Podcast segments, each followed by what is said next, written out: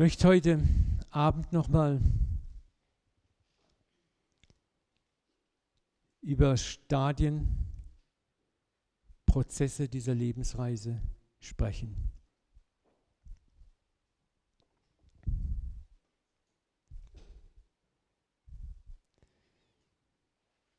Wir haben anhand dieser biblischen Charaktere, wie gesagt, erkannt, dass es eine Zeit gibt, wo wir versuchen, in eigener Kraft, in eigener Stärke unterwegs zu sein und wo Gott uns diesen Eifer liebevoll, aber sehr direkt austreibt. Und wir wollen nun erkennen, wie Gott uns eigentlich zu reifen Müttern und Vätern, also zu guten geistigen Mentoren macht.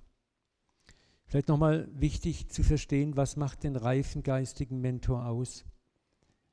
Das ist das, dass er sich und sein, seine ganzen Erfahrungen nicht aufdrängt, nicht bei jeder Gelegenheit zur Schau stellt, dass er nicht angelerntes Wissen vermittelt, sondern Wissen, das geläutert ist durch persönliche Erfahrung und durch Zerbruch. Siehst du, schlaue Sprücheklopfer auch im frommen Lager haben wir genug. Aber was wir wirklich brauchen, sind Leute, die vor uns durchs Feuer gegangen sind, die wissen, wie sich das anfühlt, die deswegen auch Erbarmen und Mitleid haben, die uns wirklich liebevoll in den Arm nehmen und durchs Feuer begleiten können. Ein reifer Mentor kann auch immer warten mit seinen Erkenntnissen und Einsichten, bis der Schüler bereit ist, diese Erkenntnis aufzunehmen. Ich dränge mein Wissen nicht auf. Auch das lernen wir oft durch schwierige Lebenssituationen, wo du vielleicht selber erfährst, du hast Mist gebaut, kennst das wahrscheinlich, ne? Und dann kommt jemand her und sagt, Alex, habe ich dir es nicht gesagt? Und was machst du mit so einem Ratschlag? Ne? Ich habe es ja gleich gesagt. Ne, das ist so dieses blöde Gefühl, na, er hat ja schon recht, aber hey, das hilft mir nun wirklich nicht. Ne? Oder diese sogenannten besserwisserischen Ratschläge, die dann kommen. Hättest du so und so gemacht. Was hilft uns denn wirklich in so einem Moment, wo wir es so richtig versemmelt und verbrezelt haben? Ha? Sag's. Ha? Der Heilige Geist. Super. Amen. Ne? Aber wie macht er das? Hast du schon mal erlebt? Laut. Trost. Amen. Der, Tro der Heilige Geist wird übrigens wie was genannt? Der Tröster. Der Tröster wird er genannt. Ne? Trost hilft uns weiter. Wenn dann jemand neben dir sitzt, legt den Arm um dich und sagt, hey, Kopf hoch.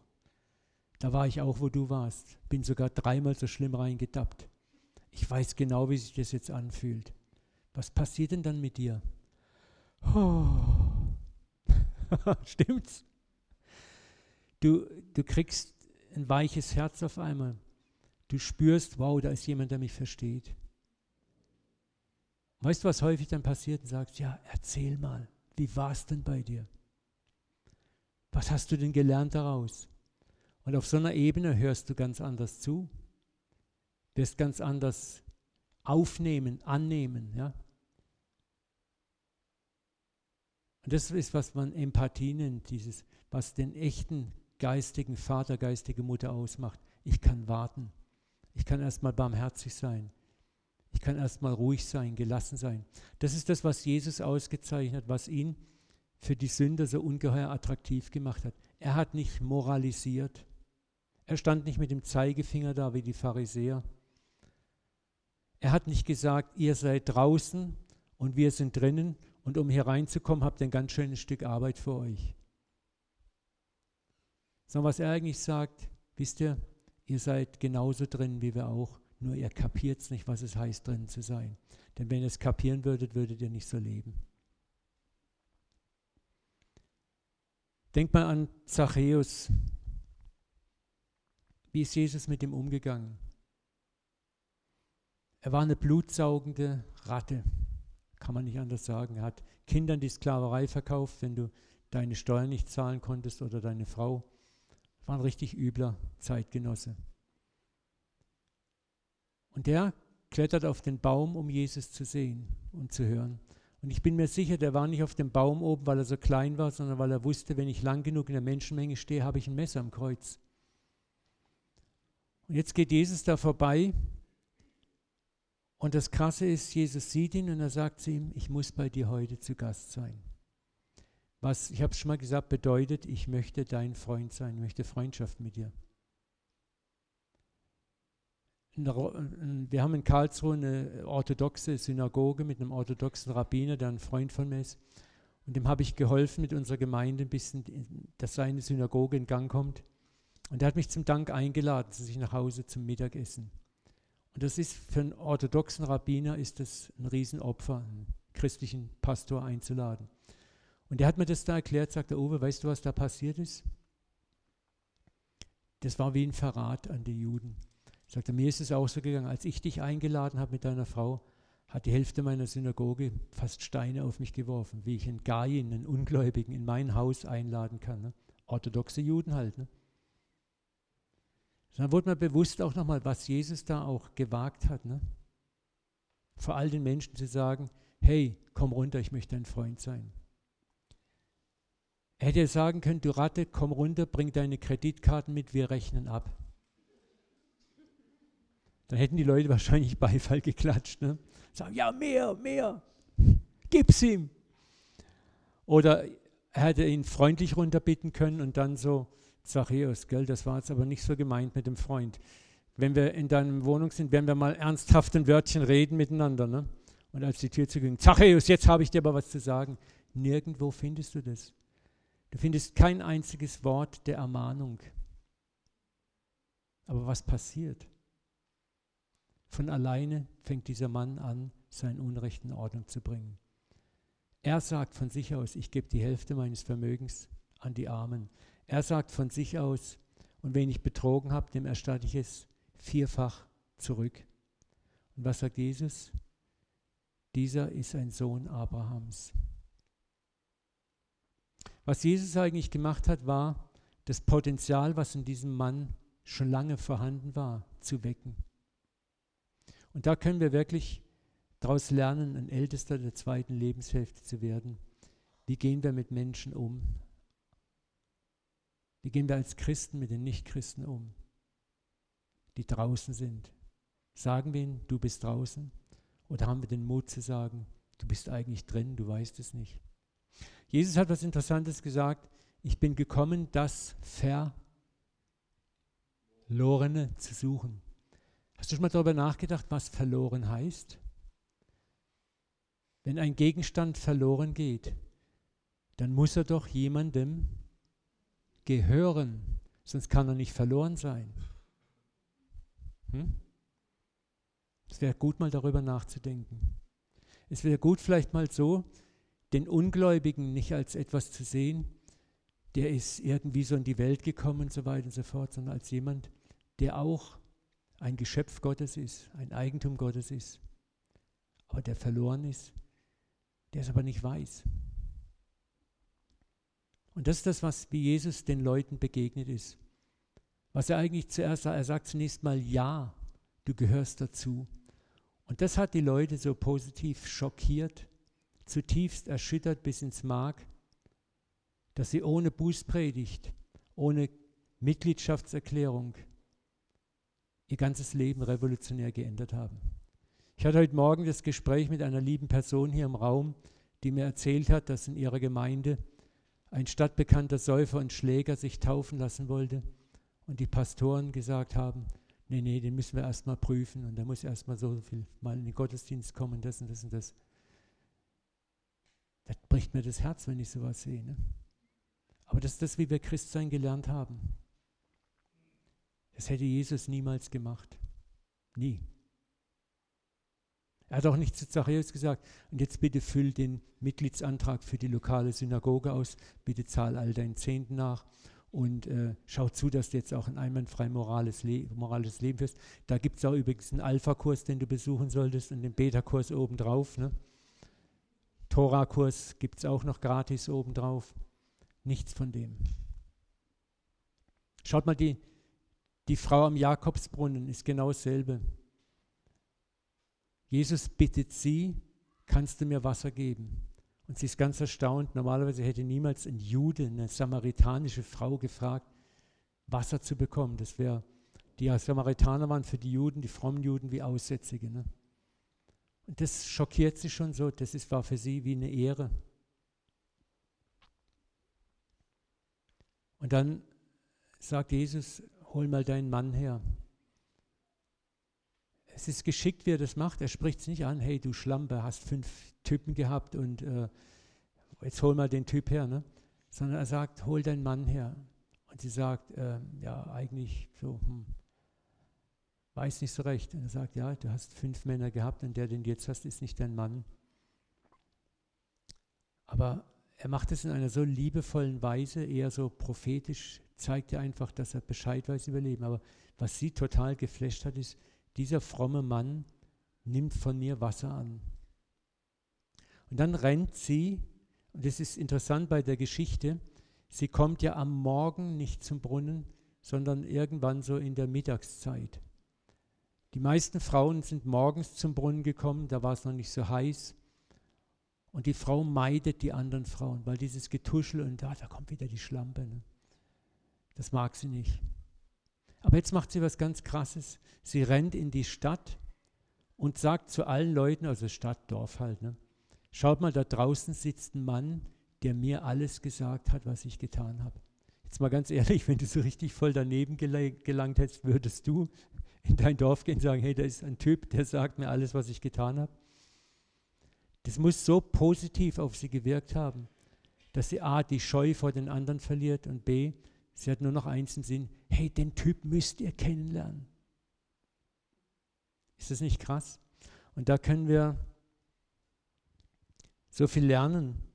In der ersten Lebenshälfte sind wir im Schwarz-Weiß-Denken, in der zweiten Lebenshälfte verlassen wir dieses Schwarz-Weiß-Denken und sehen im anderen das Potenzial, den Schatz, es gibt einen weisen Spruch, der hat mir sehr gefallen.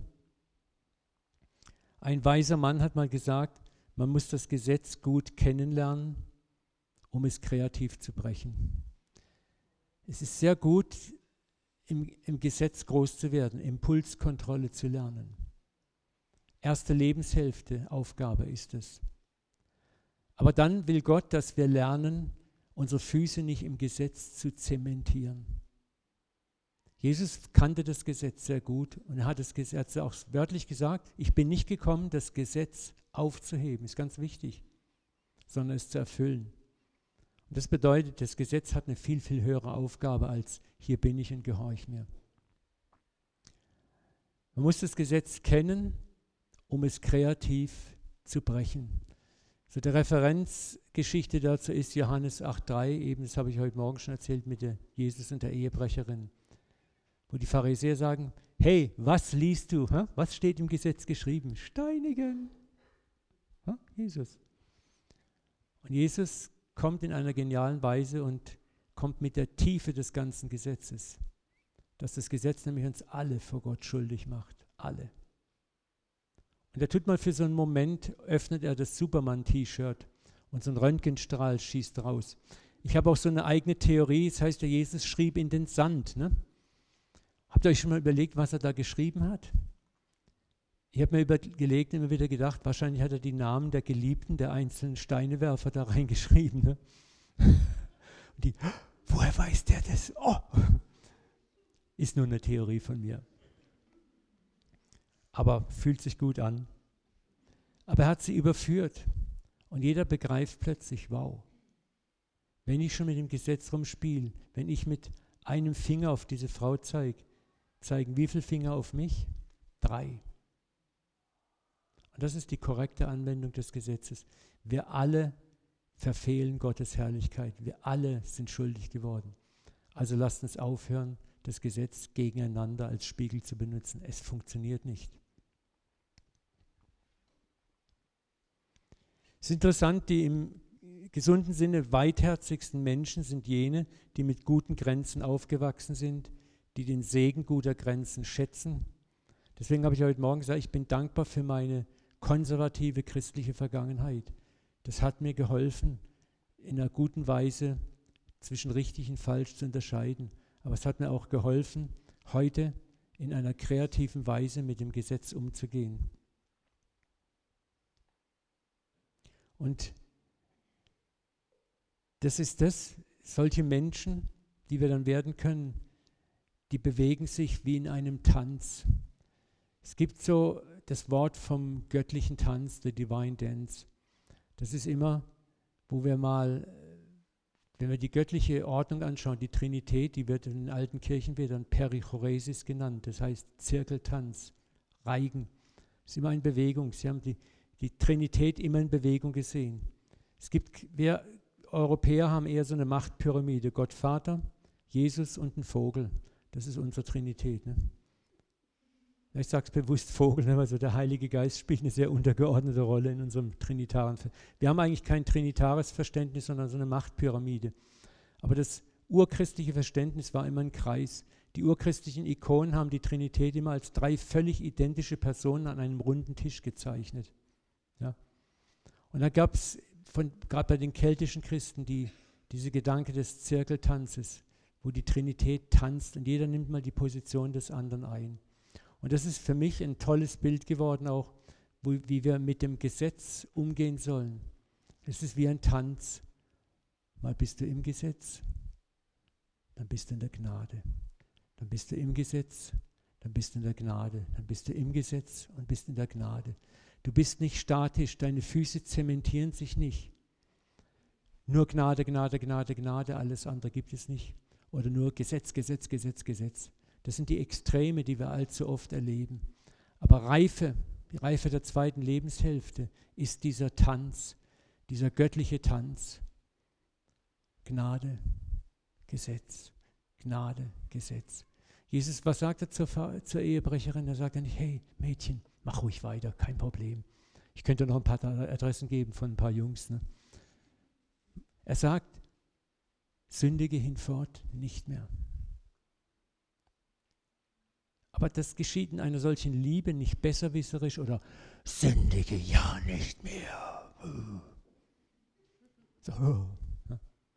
Gott hat keinen Bock, wenn wir nicht mehr sündigen, Angst schlottern und zittern, sondern möchte, dass wir zur Erkenntnis kommen, merken, oh ja, Mann, das ist wirklich nicht gut. Sondern dann tanzen wir. Ne? Und das ist das, wo wir lernen, den Tanz der Gnade zu kennen. Besuch, weg. die sind sehr lästig, die fliegen hier, aber es sind auch Geschöpfe Gottes. Ne?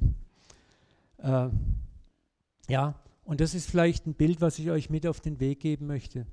Diesen Tanz zwischen Gnade und Gesetz, zwischen Gnade und, sag mal, ist das eine Spinne? Ist das Fliege? Die sind anhänglich, ne? Ah, die mögen mich halt, ne? Also vielleicht kommt es daher, weil ich schon drei Wochen nicht geduscht habe. Ne? Stimmt nicht. Der war gut.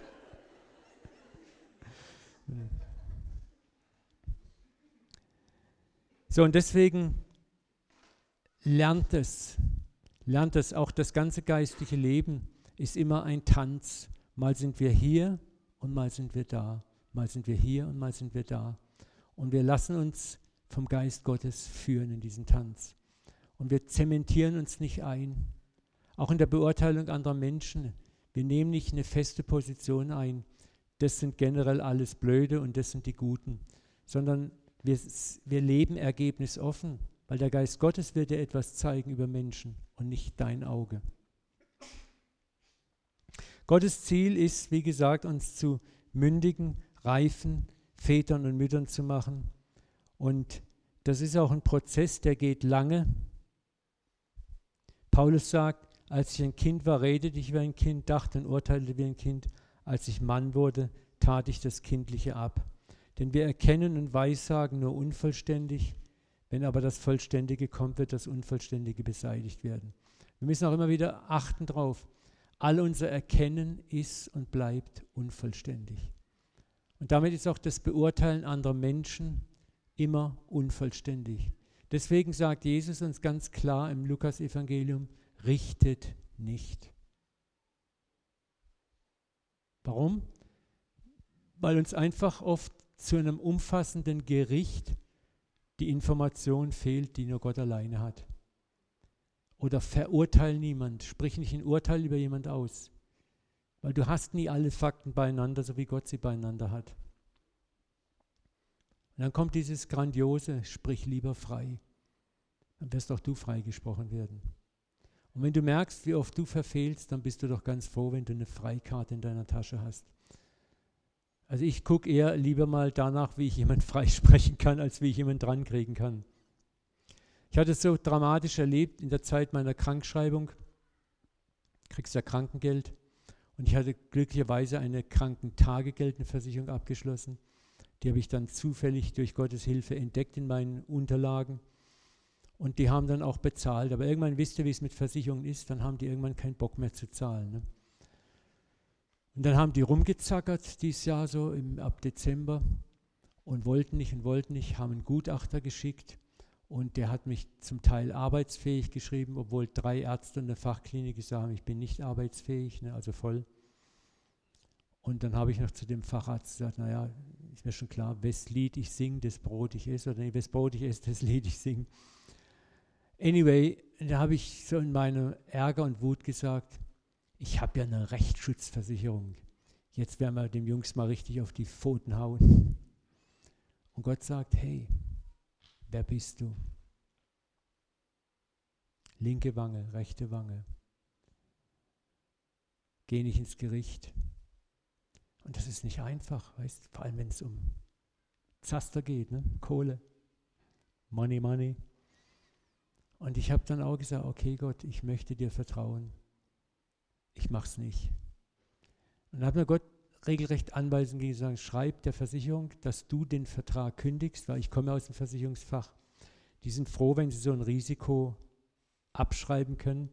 Sag, du kündigst und die sollen nur noch bis dahin das Geld zahlen und dann ist gut. Und die haben sich darauf eingelassen. Und Gott sagt, den Rest überlass mir. Eine Woche später landet in meinem Briefkasten ein Brief aus der schönen Schweiz von einem katholischen Priester mit 1000 Euro drin. Ein Geschenk. Es war exakt die Summe, die mir die Versicherung eigentlich noch hätte rechtmäßig zahlen müssen. Und das hat mich so geflasht, weil er ist einfach treu, wenn wir treu sind. Und das ist nicht einfach. Ich gebe das ganz ehrlich zu, das war nicht einfach für mich. Aber ich, ich kann euch Mut machen, es ist, es ist wert, das zu lernen. Es ist wert, diese, in diese Lektion reinzugehen und sagen, ich gehe einen Schritt zurück und warte auf dich.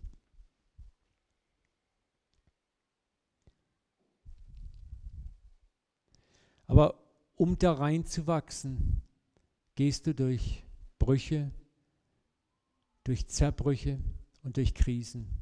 Und ich möchte euch jetzt mal so den Verlauf einer solchen Krise mal zeigen. Es sind Momente,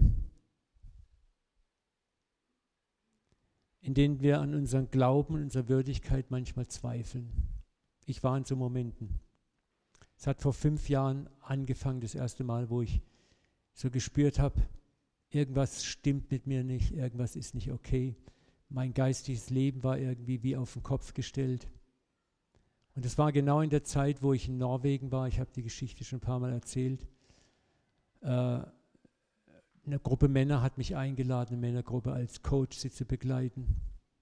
Und ich habe mich damals noch gefragt, was soll ich die denn coachen? Ich könnte im Moment selber guten Coach gebrauchen. Aber Norwegen war schon immer ein Traum von mir. Und Gott ist ein Gott, der deine Träume erfüllt. Ist einfach so. Und wir waren dort und eines Tages komme ich vom Fischfang zurück komme in unser Blockhaus, sitzt ein Bär von einem Mann dort. Und ich habe gedacht, mit drei von unseren Teamleuten, lass die mal in Ruhe schwätzen gehen, die Küche zerlegt ein Fisch. Und ich merke, wie der mich immer so vom Wohnzimmer aus in die Küche hinein mustert. Habe ich gedacht, wieso glotzt er mich so an? Und dann habe ich gedacht, na, ich gehe mal raus und stelle mich vor. Hallo, mein Name ist Uwe, ich gehöre zu diesem Team. Er stellt sich vor, hält meine Hand fest, guckt mich an und sagt, Excuse me, Sir, what is your profession? Entschuldigen, mein Herr, was ist Ihre, Ihr Beruf? Da habe ich gedacht, hä? Wieso will der wissen, was mein Beruf ist? Dann habe ich ihm gesagt, ich bin Pastor.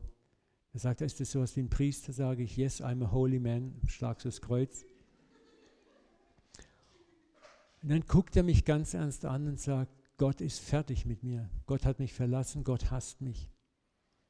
Und ich sage zu ihm, ich glaube eine Menge Sachen, das glaube ich nicht. Und dann kommt eine Donnerstimme in meinen Kopf, shut up! Also Hals, Maul. Weil ich hätte jetzt gerne angefangen, ihm zu predigen, das Evangelium. Und Gott sagt, sei ruhig, lass ihn reden. Dann fing er an, mir seine Lebensbrüche zu erzählen. Dreimal geschieden, vierte Ehe jetzt, dreimal Geschäfte an die Wand gefahren, vierter Geschäftsversuch jetzt im Fischereibusiness. Dies ging daneben, das ging daneben. Also eine richtige Gruselstory. Und dann fragt er, ob er uns sein Haus zeigen kann. Das sei direkt neben unserem. Sind wir in sein Haus rüber, tolles, schönes Haus und landen in seiner Bar. Dann gab es drei kurze und du bist dem Heiden ein Heiden, dem Griechen ein Grieche, also weg damit. Und dann steht er plötzlich wieder vor mir, guckt mich an und sagt, Gott ist fertig mit mir. Er hasst mich. Und dann kommt Gott zu mir ganz leise und sagt, nimm seinen Kopf. Und das war ein, Kerle, so doppelt so breit wie unser Raymond hier. Tony guckt nicht weg. äh, und Stiernacken, Glatzkopf, also richtiger Wikinger. Ne? Und Gott sagt, nimm seinen Kopf, küsse ihn auf die Stirn und sag ihm, Papa liebt dich. Ich habe gedacht, Mist, wenn der das falsch versteht. Ne? Und ich mache das und der bricht weinend in meinen Armen zusammen. Also ich stand so da. Der hat geweint, gefühlte zehn Minuten weint er wie ein Kind an meiner Brust und Gott sagt, küsse ihn immer wieder auf die Stirn, auf die Backe und sag, Papa liebt dich, also auf Englisch, Daddy loves you. Nach zehn Minuten kommt sein Kopf hoch. Ich kriege immer heute noch Gänsehaut, wenn ich das erzähle. Ein vollkommen veränderter Gesichtsausdruck. Ich war erstmal richtig erschrocken, also so Lichtstrahlen, Leuchten. Ich habe gedacht, das ist nicht derselbe Mensch. Guckt mich an und sagt mit Tränen erstickter Stimme, Uwe, in dem Moment, wo du das Haus drüben betreten hast, habe ich gewusst, dass du ein ganz, ganz besonderer Mensch bist. Deswegen habe ich dich gefragt, was ist dein Beruf? Leute, dann habe ich Rotz und Wasser geheult. Weil dann ist in mir was zusammengebrochen, wo ich dachte, das kann ja wohl nicht sein. Ich habe mich so scheiße gefühlt in der Zeit, so daneben gefühlt.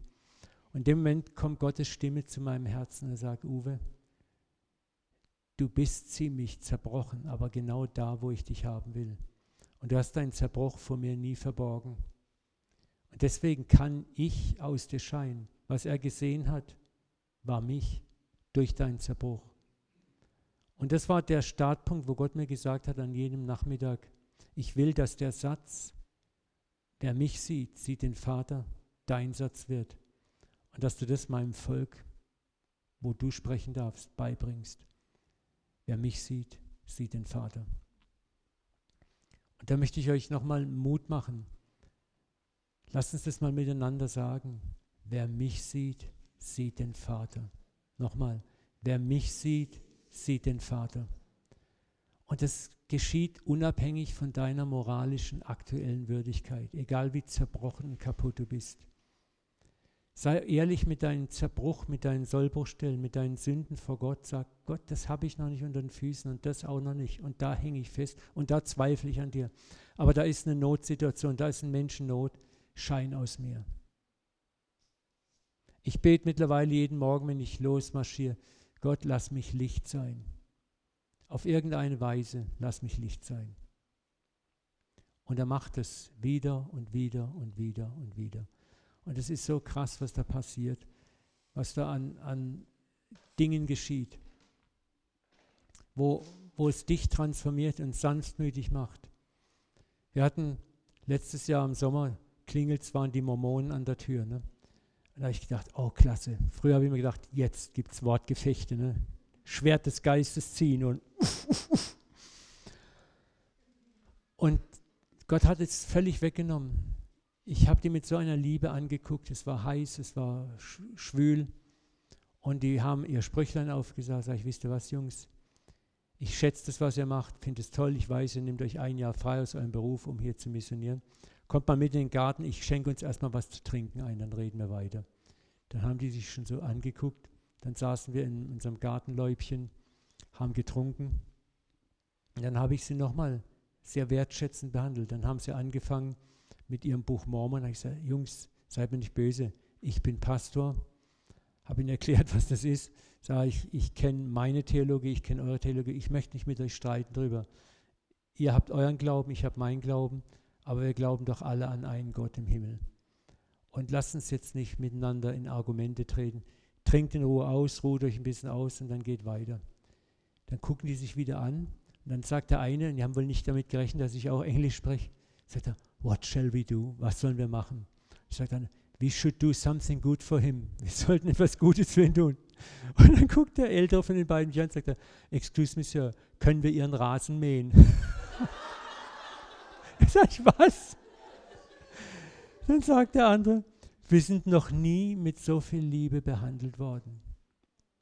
Und ich sage, nee, das, das kann ich gut selber machen. Ich finde es wirklich rührend und toll. Ich sage, kann ich euch noch was einschenken? Ne?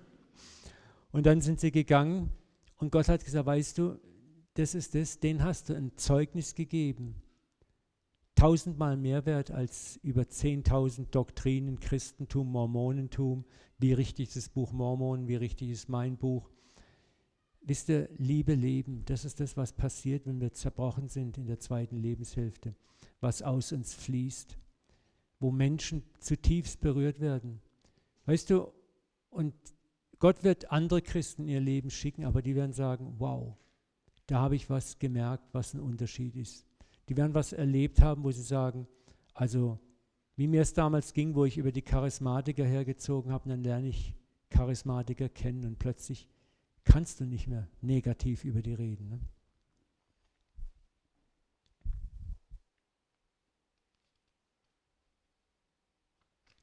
Aber dazu kommen wir in Krisen rein. Und wenn wir in Krisen kommen, ist oft das typische Muster so Lebenskrisen, Glaubenskrisen, wo Gott uns auch aufs neue Land reinlockt, in neue Systeme, in neue Gedanken, neue Denkmuster dann möchten wir gerne zurück ins Alte. Wir sagen, nee, das Neue ist mir zu gefährlich, zu riskant. Ich möchte beim Gewöhnlichen, beim Alten bleiben. Ne? Neue Weiten, neue Dimensionen. Ich habe damals so Schiss gehabt, als ich mich für die Charismatiker geöffnet hatte. Oh, ist das richtig? Was ist, wenn das falsch ist? Ne? Aber Gott lockt dich, er lockt dich. Schau mal, das Gesetz und Religiosität ist sehr überschaubar, verstehbar und klar. Es definiert sehr gut, wer drin, wer draußen ist. Als die junge Gemeinde noch ganz jung war, hat es schon den ersten Spaltungssplit gegeben. Und zwar zwischen der Fraktion um Jakobus und der Fraktion um Paulus. Da brach schon ganz schnell der erste Streit aus. Müssen, wir müssen alle beschneiden. Nee, wir müssen nicht beschneiden. Wir müssen das Gesetz halten. Nee, wir müssen das Gesetz nicht halten. Es gab einen Dauerstreit zwischen dem äh, Petrus und dem, wie heißt der, Jakobus und dem Paulus. Kannst du im Galaterbrief wunderbar nachlesen. Wir singen immer so schön die scharf geschliffenen Waffen der ersten Christenheit und wir idealisieren das alles so. Hey, die haben vom ersten Moment an haben die mit denselben Problemen gekämpft. Da war das große Bild Gottes, Gnade, Erbarmen. Da war Gottes Sehnsucht, die ganze Welt einzuschließen. Und da war dann dieses Denkmuster, stopp mal, Moment, so einfach geht es nicht. Wir Juden sind drinnen und die sind draußen. So das drinnen-draußen-Muster. Und das möchte Gott zerbrechen. Und das ist das Muster, was Jesus auch permanent in seinem irdischen Leben bekämpft hat. Was in der zweiten Lebenshälfte auch zerbrochen werden wird. Du kannst nicht mehr einfach zu anderen Menschen sagen, du bist draußen und ich bin drin sondern du wirst zu den anderen Menschen lernen, zunächst mal vorbehaltlos Ja zum anderen zu sagen, ihn erstmal stehen zu lassen. Du wirst lernen, die Widersprüche auszuhalten. Schaut mal, ich hätte mit den Mormonen Streitgespräche führen können oder Zeugen Jehovas. Alex, darf ich dich mal um deine Assistenz bitten? Ich hoffe, ich darf euch Hochimstler mal diesen Schild entführen. Alex, du bist ein starker Ritter. So, wenn jetzt, das ist jetzt Alex seine Lehre, seine Doktrin, seine Bibellehre, seine korrekte Lehre. Ne? Und jetzt stehen wir gegenüber. So, und jetzt könnte ich, und er macht Bum Bum mit seinem Schild zurück und wir kämpfen einfach. Ne? Das ist das, was wir oft machen, argumentativ. Wir argumentieren und ich pralle an seinem Schild ab. Und wenn ich dann Glück habe und bin vielleicht stärker als er in meiner Argumentation, schaffe ich es, den Schild zu durchbrechen, aber ich überwinde ihn oft mit Zwang oder mit Überredungskunst. Und er gibt klein bei. Aber das ist kein Sieg. Wisst ihr, was viel besser ist? Hält man den Schild schön hoch. Ich muss doch gar nicht gegen den Schild toben. Ich gehe außen rum, stelle mich an seine Seite, nehme ihn in den Arm und sehe ihn erstmal als Menschen. Sehe ihn als Bruder, als Schwester. Danke, Alex. Und dann braucht er sein Schild gar nicht. Der Schild interessiert mich erstmal gar nicht. Mich interessiert Zeugen Jehovas Lehre, Mormonenlehre oder Vishnu, Krishna oder Hishnu oder wie sie alle heißen mögen. Mich interessiert zunächst mal der Mensch. Und das ist das, was Jesus gemacht hat. Zuerst mal zum Menschen ein Ja finden. Und das ist die Reife der zweiten Lebenshälfte.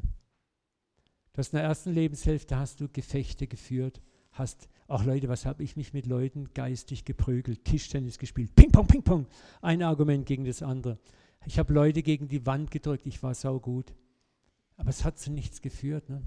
Leute haben sich bekehrt drei Wochen lang, bis einer mit einem besseren Argument kam. Heute erlebe ich, wie Gott die Arbeit macht. Und das ist so viel schöner. Aber um dahin zu kommen, braucht es Zeit. Und es ist schwierig. Man hat Angst, man hat Furcht. Ist es richtig so? Sollte ich nicht auf den Schild eindreschen? Bin doch guter Christ, muss die Wahrheit verteidigen. Aber Jesus sagt uns auch ganz klar, neuer Wein muss in neue Schläuche. Wir brauchen dieses neue Denken.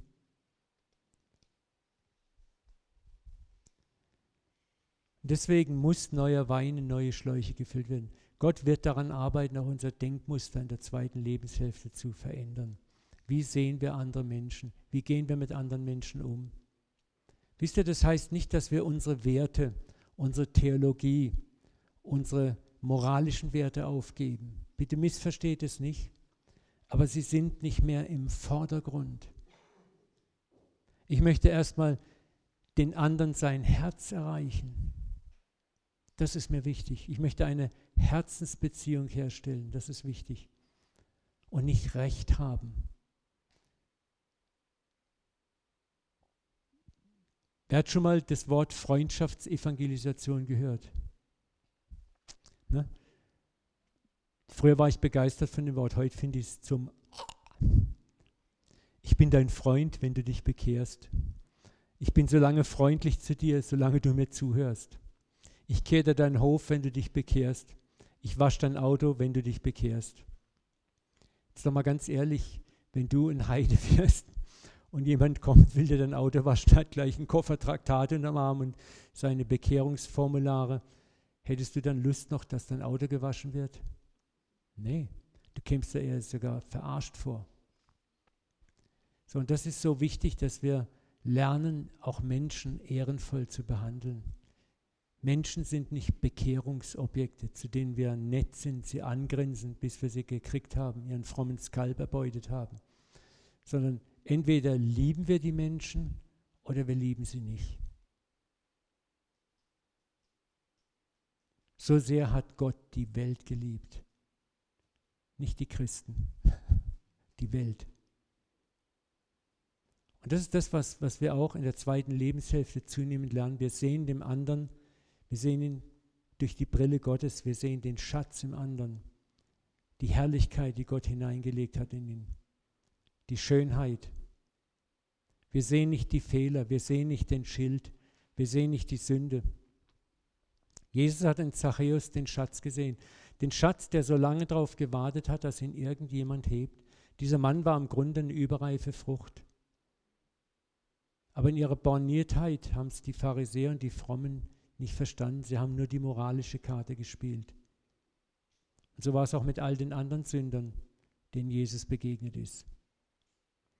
Und das ist genau das, was Gott in unserem Leben auch als Freikirchler und bibeltreue Christen ändern möchte. Wir müssen umdenken. Ja? Das heißt nicht, dass wir unsere Werte über Bord werfen, unsere Werte vernichten oder klein machen, aber dass wir sie an die richtige Stelle setzen.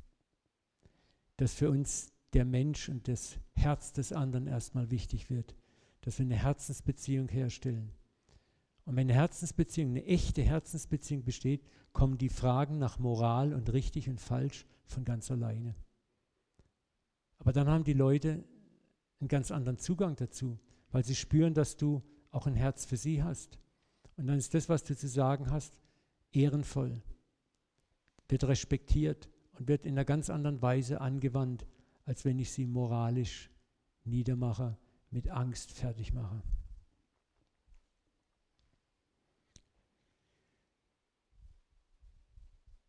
Schauen wir uns mal so diese Reise an, die dann passiert.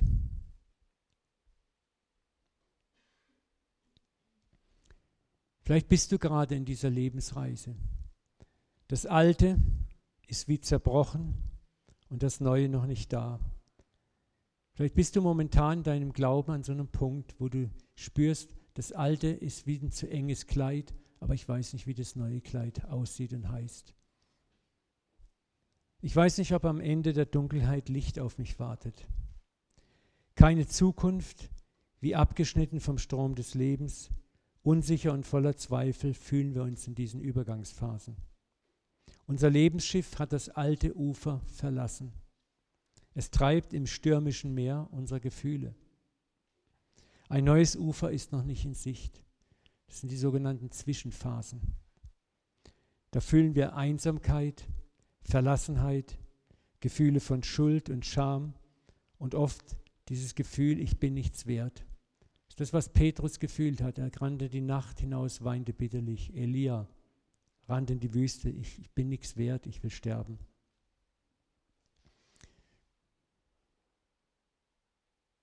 Kurz ein paar Erfahrungen am Tiefpunkt dieser Transferkrise. Orientierungslosigkeit und Verwirrung sich vollkommen verlassend allein fühlen. Die Überzeugung manchmal, keiner liebt mich, keiner versteht mich. Obwohl ich mich danach sehne, ertrage ich keine Nähe. Zusammenbruch, nichts funktioniert. Ich habe hier in Klammern hingeschrieben bei mir, ich fange keine Fische. Petrus, ne? was hat er gemacht? Nachdem er Jesus verraten hatte, Jesus auferstanden war, aber nicht sichtbar war. Er sagt zu seinen Freunden, ich gehe fischen. Es war im Grunde genommen das, zum Apostel tauge ich nicht, zum Jünger Jesu tauge ich nicht, ich gehe wieder fischen. Aber das Dumme war, nicht mal das hat mehr funktioniert. Ne? Weil Gott einen anderen Plan hat. Da ist scheinbar kein Ausweg. Die Angst, manchmal verrückt zu werden. Ich kann mein Leben nicht mehr kontrollieren. Am liebsten würde ich sterben, und auch das hat keinen Sinn. Das sind so Muster, das muss nicht bei dir sein, bei jedem sein, aber das sind so gängige Muster, die bei Lebens- und Transferkrisen, neue Lebensabschnitte, Gefühle, die oft entstehen. Und es ist gut, das zu hören. Als ich das vor Jahren das erste Mal gelesen habe, hat mir das so geholfen, weil ich habe mich in vielem wiedergefunden. Und habe gedacht, oh, ich habe gedacht, ich bin ein Alien, bin allein auf der Welt. Ne? Das bist du gar nicht. Vielen geht es so. Und vielen biblischen Gestalten ging das so. Die Psalmen sind voll davon. Was hilft? Loslassen lernen. Loslassen lernen.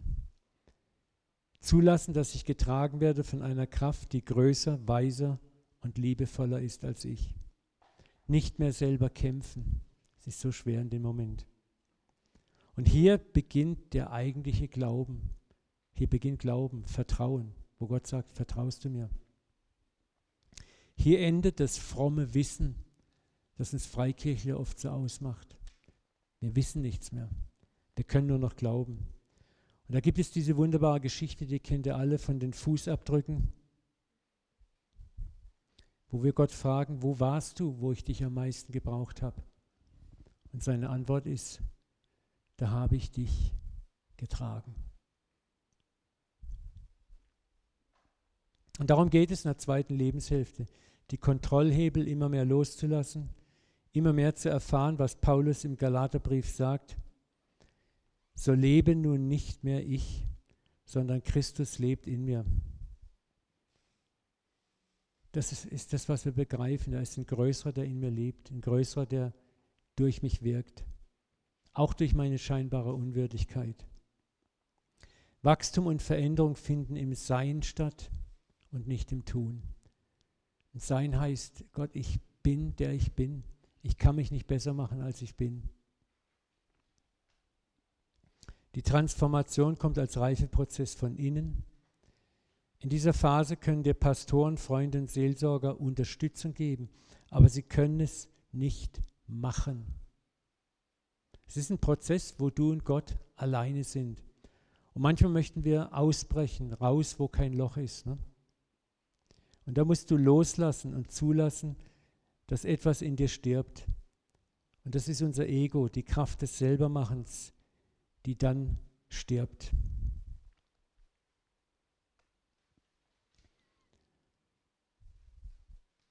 Und in dieser Übergangszeit ist es sehr schwer, die eigene Ohnmacht ins Auge zu fassen. Es kann sehr frustrierend sein, aber auch das gehört zum liebevollen Plan Gottes. In dieser Übergangszeit entdeckst du Charakterschwächen in dir, die du nie vorher gesehen hast, wo du ohnmächtig bist, wo du merkst, das packe ich nie. Aber das tut Gott nicht, um dich zu verärgern oder dich zu frustrieren, sondern um zu sagen, hey Kind, wach auf, du brauchst meine Gnade. Meine Kraft ist in deiner Schwachheit mächtig.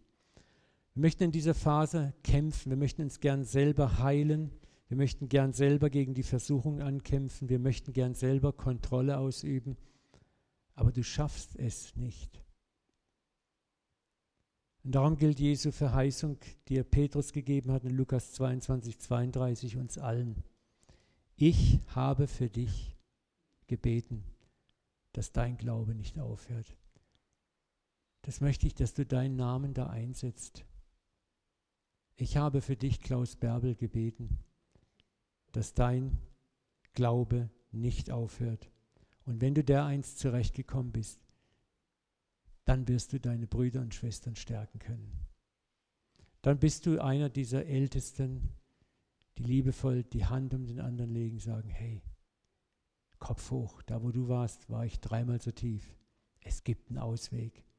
Es ist alles gut, alles wird gut und wo du den anderen nicht mit dem Ratschlag totschlagen musst, sondern einfach erstmal nur da bist. Und bevor wir nicht eingestehen, dass wir machtlos sind, werden wir die Macht und Gnade des Vaters nie erkennen, akzeptieren oder nachher suchen. Darum hör auf, es selbst zu versuchen. Hör auf, mit Gewalt gegen die Realität deiner Probleme anzurennen. Lerne das Geheimnis des Bekennens deiner Schwachheit, des Loslassens und des Vertrauens.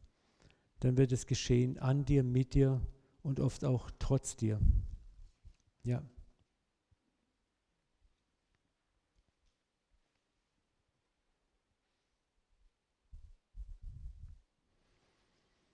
Beginne ganz einfach mit dem Eingeständnis, dass du dich selbst nicht kurieren kannst.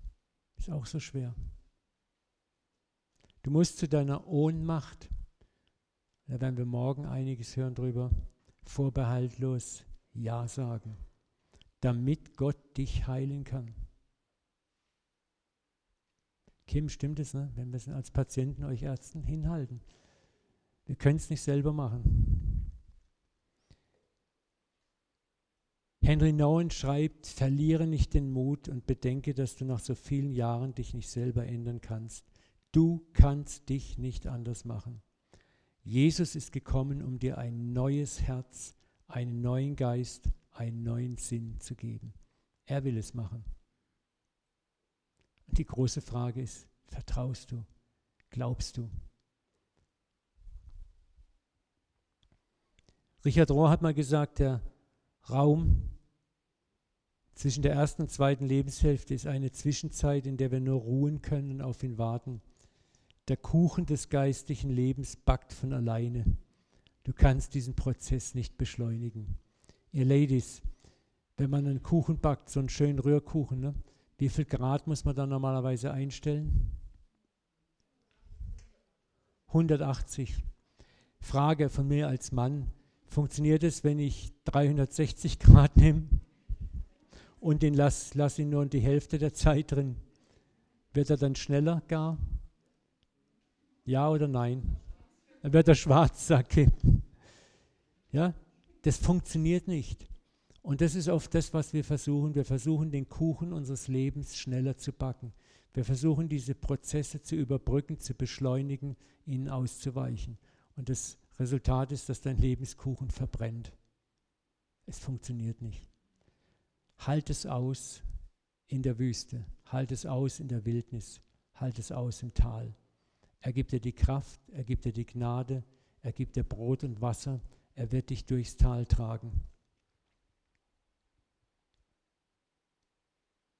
Wisst ihr, nochmal ganze Serien christliche Selbsthilfebücher geben davon Zeugnis. In drei Schritten zum vollmächtigen Christ, in fünf Stufen zum erfüllten Glauben, bla bla bla bla.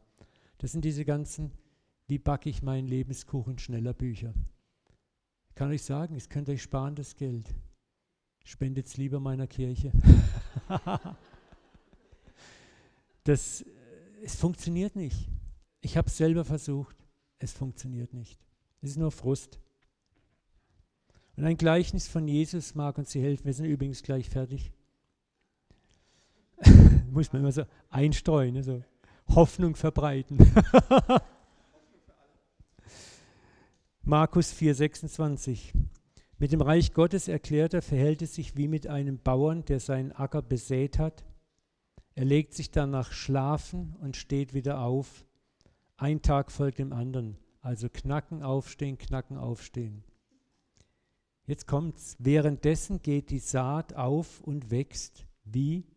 Das weiß er nicht. Denn die Erde bringt von selbst die Frucht hervor. Zuerst den Halm, dann die Ehre, zuletzt das volle Korn. Das ist ein wunderbares Gleichnis dafür, wo wir lernen dürfen. Das Reich Gottes wächst in den entscheidenden Phasen ohne uns. Und zwar das Reich Gottes außerhalb von uns und das Reich Gottes in dir, in deinem persönlichen Leben, wächst ohne dir. Nochmal, währenddessen geht die Saat auf, wie, das weiß er nicht. Geistiges Wachstum kannst du noch nicht mal erklären, warum es passiert, es ist einfach da. Die Erde, und die Erde ist in dem Fall das Bild für Gott, er bringt die Frucht hervor. Und hier sind wir wieder bei dem Satz, der das gute Werk in dir angefangen hat, der wird es auch vollenden. Und ich frage immer wieder, glaubst du das? Da kommen bei uns Deutschen, Schweizern, Österreichern, so also fleißig wie wir sind und so hingehen, ja, wir müssen doch auch was machen. Ein bisschen müssen wir doch was machen. Ne? Schwaber. Schaffe, schaffe, Häusle, baue. Nein. Es bleibt dir manchmal nichts anderes übrig, als zu warten. Und deswegen entwaffnet dich Gott manchmal in Krisen, so dass du nichts mehr tun kannst. Und wie gesagt, dieser Prozess läuft so ab, dass es keine Abkürzung gibt. Wir müssen da durch. Ein letzter Satz. Hoffnung. Hesekiel 16,8 ist so ein wunderbares Bild. Eine Darstellung dieser Reifung und der Stadien, wie Gott uns handelt. Da redet Gott von Israel. Ich ging an dir vorüber und sah dich in deinem Blut liegen und sprach zu dir, du sollst leben. Ich nenne das mal, es ist die erste Bekehrung, der erste Lebensabschnitt. Lebe, werde groß. Und ich habe dich erzogen und groß werden lassen, wie ein Gewächs auf dem Feld. Du warst nun gewachsen, groß, schön geworden. Deine Brüste waren gewachsen und du hattest lange Haare also sind bewusst Zeichen auch für sexuelle, emotionale Reife. Und dann geht es weiter. Aber du warst nackt und bloß und ich ging an dir vorüber und sah dich an. Und siehe, es war die Zeit, um dich zu werben. Da steckt so eine immense Tiefe in diesem alttestamentlichen Satz drin. Es beschreibt letzten Endes unser geistiges Wachstum. Die erste Phase ist, du bekehrst dich Und Gott lässt dich erstmal ranwachsen. Es ist die Zeit deiner geistigen Jugend. Und dann, uns Männer natürlich nicht, aber dann wachsen die Brüste und lange Haare. Bei uns Männern geistlich auch. Ist so. Es ist ein Zeichen dafür, Gott sagt, jetzt kommt in dir eine gewisse geistliche Reife, wo ich in eine neue Art der Beziehung mit dir treten kann. Ja? Ich hoffe, ihr versteht, was ich sagen will. Mit einem kleinen Mädchen gehst du so eine Beziehung nicht ein. Aber wenn eine Frau Reife hat, dann kannst du in eine andere Art der Beziehung eintreten. Und das ist das, was Gott benutzt, dieses Bild aus der Sexualität. Er sagt, es gibt in deinem Leben einen Abschnitt, wenn du den erreichst, dann kann ich mit dir in eine andere Beziehung eintreten, die ich vorher nicht konnte. Und das ist die zweite Lebenshälfte.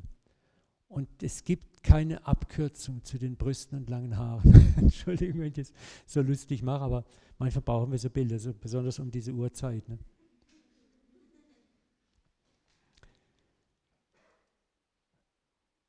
Der zweite Lebensabschnitt beginnt, wenn das innere Fassungsvermögen gewachsen ist, wenn der Gläubige die neuen Elemente des Handelns begreifen, verstehen kann.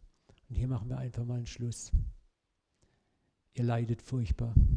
Ich erspare euch die letzten 40 Seiten. Nee, aber ich denke, das Wesentliche ist gesagt worden. Ich möchte einfach noch kurz mit euch beten und zwar liegt mir auf dem Herzen, besonders für die zu beten, die momentan für sich selber spüren, ich bin in so einer Art Lebenskrise. Ich bin in einer Transferkrise, wo ich spüre, eine Reise hat begonnen. Ich weiß aber noch nicht, wo die hingeht genau. Ich bin mir nicht sicher. Ich weiß nicht, wo oben, unten, hinten, vorne ist.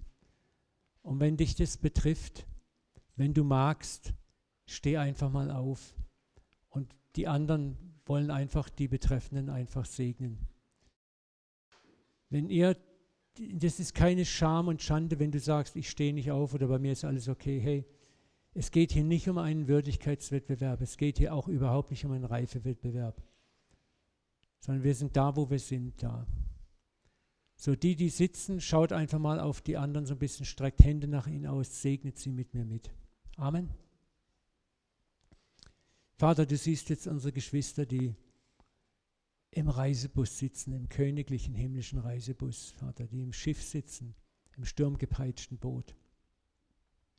Vater, ich bete, dass du in diesen Tagen ihnen Mut, Ruhe und Frieden zusprichst. Dass du den Sturm um sie herum, diesen inneren Sturm stillst. Dass sie deine Stimme hören, die ihnen sagt, Kind, es ist alles in Ordnung, es wird alles gut. Ich bin in Kontrolle. Ich bin in Kontrolle. Ich segne euch, dass ihr diese Stimme Gottes spürbar, fühlbar, hörbar, messbar vernehmt. Durch andere Christen, durch Umstände, durch Segnungen. Vater, sende ein erkennbares Zeichen deiner Güte für diese Lebensreise. Und ich bete um Hoffnungszeichen, Hoffnungszeichen am Horizont, Licht am Horizont, mutmachende Erlebnisse in den kommenden Tagen. Und ich bete für den Frieden Christi, der höher ist als alle menschlichen Vernünfteleien und Gedanken, dass er euer Herz erfüllen soll ich segne euch heute Nacht mit besonders gesegneten Träumen und Gedanken, dass ihr friedlich, umhüllt und umsorgt einschlaft. In Jesu Namen. Amen. Amen. Amen.